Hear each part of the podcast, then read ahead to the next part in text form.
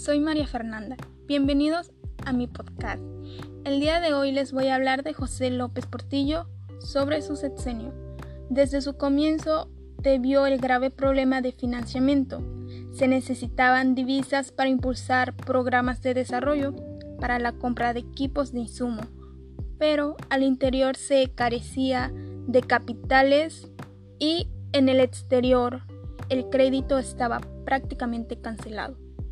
Aún así, López Portillo confiaba en que podía sacar al país del bache. De entrada, el presidente debía definir la estrategia económica que se iría a su gobierno. El presidente López Portillo tomó la decisión de irse por la propuesta de la Secretaría de Hacienda, el de jugar más en tono a lo que proponía el Fondo Monetario Internacional. Si bien durante casi dos años se siguió una política de austeridad absoluta que para el pueblo se tradujo en un tope salarial de 10% y el encarecimiento de los productos de consumo básico. Portillo comprendió la urgencia de una reforma política que desahogara la enorme presión social agonizada por la crisis. En abril de 1977, Reyes Elores emprende lo que sería el máximo logro del régimen López Portillista, la reforma política. Después de numerosos foros de consultas efectuados en todo el país en los que participaron dirigentes políticos e intelectuales. En diciembre de 1977, el Congreso de la Unión aprobó la Ley de Organizaciones Políticas y Procesos Electorales, la ley otorgaba registro oficial al Partido Comunista y a otras organizaciones.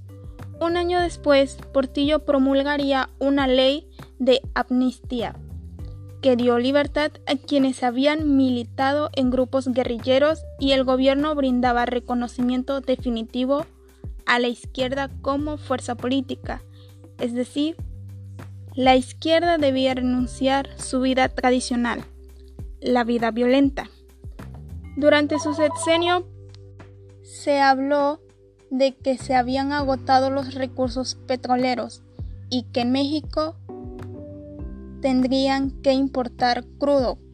En 1977 las reservas aumentaron, ascendían a 200 mil millones de barriles. Debido a esto, que se considera que es una de las mayores riquezas de la materia. Ríos interminables de petróleo comenzaron a brotar en el subsuelo mexicano. Para 1980 incrementó la producción de crudo a 2.000 millones de barriles diarios. Esto fue muy bueno enzimas para los petróleos y también en general para todos los mexicanos. Gracias a esto también se llevó a cabo por las prestaciones económicas que le hicieron el banco.